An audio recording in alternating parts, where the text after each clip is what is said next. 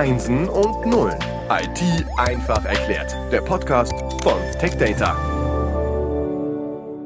Herzlich willkommen zum Podcast Einsen und Nullen IT einfach erklärt. Wir sind im Themenschwerpunkt Mobile Security. Wir sind in der Folge Nummer zwei. Dieser Schwerpunkt wird präsentiert von Samsung und zu Gast ist wieder Denis Rühl. Hallo Denis. Hallo Frank. Vielen Dank für die Einladung. Ja, sehr gerne. Das erste Gespräch hat mir super viel Spaß gemacht. Wir haben eine Menge gelernt, warum wir vielleicht Mobile Security so ein bisschen mehr in den Fokus rücken dürfen. Wir haben unter anderem auch über den sicheren Ordner gesprochen. Ich bin mir sicher, dass das ein oder andere Weihnachtsgeschenk, das ein oder andere Samsung Smartphone mittlerweile vernünftig eingerichtet ist. Der sichere Ordner. Ja, ich hoffe, du hast das auch gemacht. Ganz einfach. Der sichere Ordner befindet sich ja, du musst gar nichts installieren. Du musst nur deine wichtigen Applikationen in den sicheren Ordner verschieben. Ich hoffe, du hast das gemacht, Frank. Äh, ja, da gibt es ein kleines Problem. ähm, ich habe äh, anderen Menschen im Haushalt davon erzählt. das ist sehr gut, sehr ja, gut. Genau. Und die haben das auch gemacht. ja. Wir reden aber heute ja nicht nur über Mobile Security, sondern auch ein bisschen darüber hinaus, weil Mobile Security ist das Fundament und auf diesem Fundament gibt es ja verschiedene Anwendungsfälle. Worüber reden wir heute genau?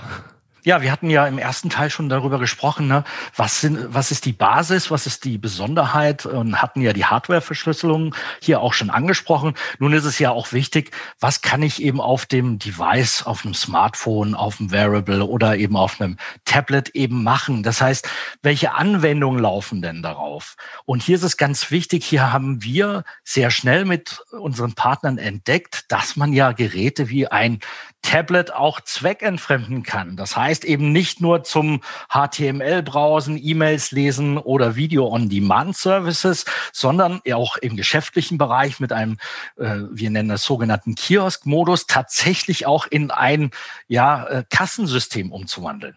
Okay, also ein Tablet mit seinen ursprünglichen Funktionen wird zweckentfremdet. Mhm. Das heißt, diese kann ich nicht mehr benutzen, sondern mhm. nur noch ein Kiosk. Und dieses Kiosk ist jetzt beispielsweise das Kassensystem. Also nur Kasse, kein Streaming mehr.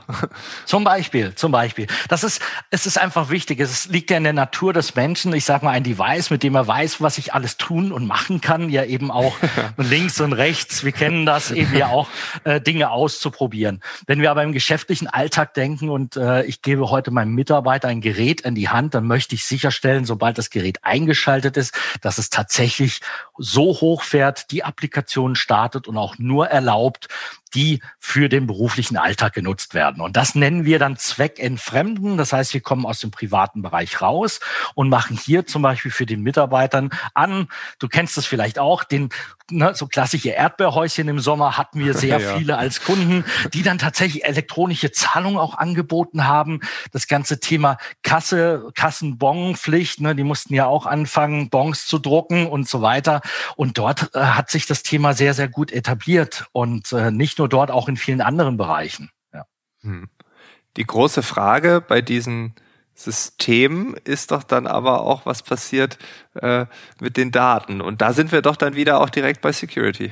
Absolut. Und das ist genau der Punkt. Das heißt, auf der einen Seite bieten wir eben in unseren gesamten Lösungsbereichen eben diese, diese verschiedenen Modi an. Das heißt, wir haben verschiedene Anwendermodi, die unter unseren Mobile Security Lösungen zu finden sind, die dann aber wieder tatsächlich auf diese Datensicherheit. Also es geht alles um Daten, ne? Und gerade digitale Zahllösungen, alles, wo ich mit meinen Bankdaten, mit, mit meinen Karten bezahle, da ist es ganz wichtig, dass diese Informationen, wenn die eben auf dem Gerät sind, auch in einem sicheren Bereich gespeichert werden. Und auch Samsung hat hier mit Samsung Pay auch die entsprechenden Möglichkeiten jetzt auch digital geschaffen. Und wichtig für uns ist, dass diese Daten dann auch einfach gesichert auf den Devices äh, bleiben, ne, Hardware verschlüsselt. Was ja auch Sinn macht. Ich meine, wenn mhm. wir äh, nur mal ein bisschen um die Ecke denken, ich stelle mhm. mir vor, ich äh, habe so ein Erdbeerhäuschen, die Leute zahlen da munter fröhlich drauf los, mhm. ähm, die ganzen Daten gehen dort ein und wenn gerade nichts los ist, da äh, schaue ich mal so ein bisschen bei der kostenlosen Dating-App oder was auch immer rum, mhm. was passiert mhm. hier. Ähm, und gleichzeitig habe ich aber vorher angeklickt, ja, ja, du darfst alles von mir haben, was du willst, liebe mhm. App, damit ich es kostenlos nutzen kann. Also genau. diese Fallstricke, das stand da auch, aber aber äh, das sind ja Dinge, die kann man dann ja, wenn man sich über die Architektur dieses Systems Gedanken macht, äh, dann doch relativ schnell ausmerzen. Mhm, absolut, absolut richtig, du sagst es. Ich meine, wir, wir sind alles Menschen und wir kommen eben, ich sag mal, aus der privaten Anwendung. Das heißt, Tablets und Smartphones kommen aus dem privaten Bereich. Das ist einfach so und mhm. sind zunehmend in den geschäftlichen Bereich übergegangen und man äh, muss hier einfach sicherstellen, dass eben hier mit den Daten auch äh, ja nach Datenschutzverordnung und Co. eben auch entsprechend sichergestellt ist, dass da kein Dritter äh, drauf Zugriff hat. Egal was die Applikation sagt oder auch nicht, welchen Zugriff sie haben möchte. ja. Gibt es ja. denn äh, dann auch die Möglichkeit, dass ähm, so Kiosk-Systeme dann auch hybrid sind, also dass ich so ein bisschen Kiosk habe, aber auch die Möglichkeit noch äh, normal zu surfen? Ja, das gibt es. Und das ist einer der, der wesentlichen Punkte. Also wir haben es äh, dieses Work-Life-Balance. Viele kennen es auch als Bring Your Own Device. Samsung hat es ja geschafft, tatsächlich zu sagen, wir können auf der einen Seite ein Smartphone oder Tablet immer auch geschäftlich benutzen und auf der einen Seite auch privat nutzen. Das heißt, du musst dir vorstellen, bei einem Smartphone zum Beispiel in der geschäftlichen Nutzung bist du tatsächlich in der Lage, deine Geschäftskontakte und alles abzuspeichern, auch deine Informationen und Dokumente. Und die sind in einem sicheren Bereich getrennt von dem Bereich deiner privaten äh, Informationen. Und das Schöne ist dadurch, dass das zwei verschiedene Hardware-Bereiche sind, können auch zum Beispiel Apps, die Zugriff erlangen wollen, eben nicht auf diese ganz wichtigen Daten ah, okay. zugreifen. Und für uns war das auch so ein Punkt, dass wir gesagt haben, Mensch, da gibt's doch auch hier diese Geschenke für Abonnenten. Man kennt es bei Zeitungsverlagen oder auch bei Stromanbietern. Und hier haben wir gemeinsam auch entwickelt über diesen Kiosk-Modus das ein sogenanntes Branding. Das heißt, du bekommst heute, wenn du einen Stromvertrag bei irgendeiner Firma abschließt, dann bekommst du ein Tablet und das kannst du natürlich zur privaten Nutzung verwenden, bist aber für einen gewissen Zeitraum eingeschränkt. Eingeschränkt in der Regel über, naja, es bootet halt nicht mit dem Samsung-Logo, sondern mit dem Logo des Stromanbieters. Der Hintergrund ah. ist immer in der gleichen Farbe. ja. ähm, es sind gewisse Apps natürlich drauf, die präferiert werden von dem Anbieter aber zeitlich begrenzt. Und das ist das Schöne, da muss keiner sein Gerät wieder irgendwo einschicken oder sonst irgendwas. Das geht dann alles über IT-Administration. Das heißt, über einen Zeitraum kann das Gerät dann auch wieder in den 100% Privatmodus zurückgesetzt werden. Wird es auch meistens nach, ich glaube, Ablauf von einem Jahr oder sechs Monaten, je nachdem, was der Anbieter hier äh, ähm, für Vorgaben macht. Und dann ist das Gerät wieder ein 100% privates Gerät, sage ich. Was es ja vorher auch ist, aber ohne das Branding, ohne die Werbung. Ja, halt. okay, aber das ist smart. Also das mhm. ist, äh, wir schenken dir ähm, jetzt ein Tablet, völlig egal was, ne, für, mhm. kannst du für immer behalten. Aber weil wir dir es schenken, möchten wir auch, dass du immer unsere Farbe siehst. Es ist egal, ja. ob es gelb, grün, rot oder blau ist, völlig mhm. egal. Wir möchten dich so ein bisschen mit dieser Farbe jeden Tag inspirieren. Genau, genau. Ja, okay, das ist der Deal. Das ist ja auch völlig legitim. Ähm, was gibt's da noch an Beispielen? Ich finde das gerade ganz spannend zu sehen, ähm, wie ein Tablet wirklich zweckentfremdet werden kann. Ja, absolut. Also äh, wie gesagt, Tablets werden dort eingesetzt, wo ich eben auch größere Flächen brauche, wie zum Beispiel bei einem Kassensystem. Aber ich denke auch an Smartphones zum Beispiel. Ne? Wir, wir mhm. kennen unsere Smartphones heute, die alle schon die Digitalkamera längst abgelöst haben. Und da kam dann natürlich auch der nächste Schritt geschäftlich. Wenn ich in einem Lager arbeite, wenn ich hier eben entsprechend in der Logistik unterwegs bin, zum Beispiel das Thema Barcode-Scanning, warum kann ich dann meine so tolle Kamera, die ich doch hier integriert habe, nicht auch mit entsprechenden Applikationen nutzen, um sie als Barcode-Scanner einzusetzen? Oder unsere Devices eben auch in entsprechendes äh, Zubehör, was es eben im Logistikbereich gibt, kompatibel zu machen.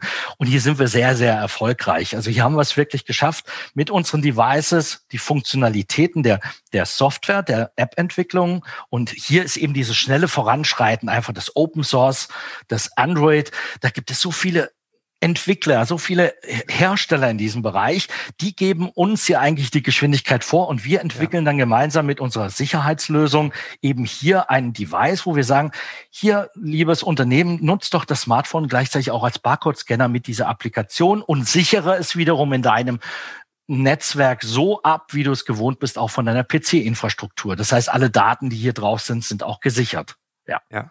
Also das Thema Usability, äh, mhm. aber man kann gar nicht oft genug betonen, die Grundlage hier ist wieder Mobile Security. Absolut. Jetzt, ja, du hast, jetzt haben wir über Tablets gesprochen, über Smartphones. Äh, du hast in der ersten Episode ja auch gesagt, Wearables äh, sind auch, gehören in diese Kategorie rein. Hast da noch ein Beispiel? Vielleicht, weil es das doch schon irgendwas gibt?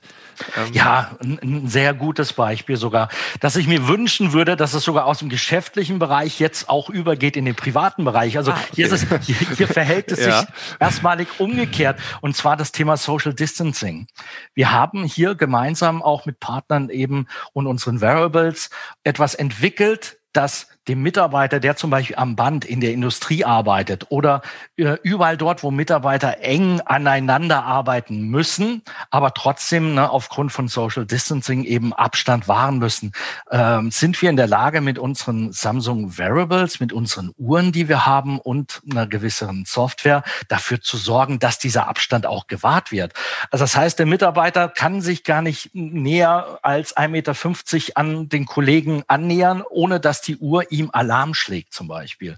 Oder die Uhr gibt ihm einen genauen Wegplan, wie er beim Verlassen des Arbeitsplatzes, welchen Weg er in der Halle jetzt gehen muss. Wir kennen das im privaten Bereich ja auch, wenn die Wege vorgekennzeichnet sind, hier ist der Eingang, da ist der Ausgang, damit man sich eben nicht zu sehr eben bewegt, kann auch die Uhr dich eben entsprechend in so einem Gebäude navigieren, dass du eben den richtigen, den Social Distancing Weg eben einhältst. Ja, das gibt es schon und wie gesagt, wir würden uns das wünschen natürlich, dass das äh, auch im, im privaten Bereich, ich sag mal, immer mehr Zuspruch findet, aber das wird sich mit der mit der Zeit zeigen.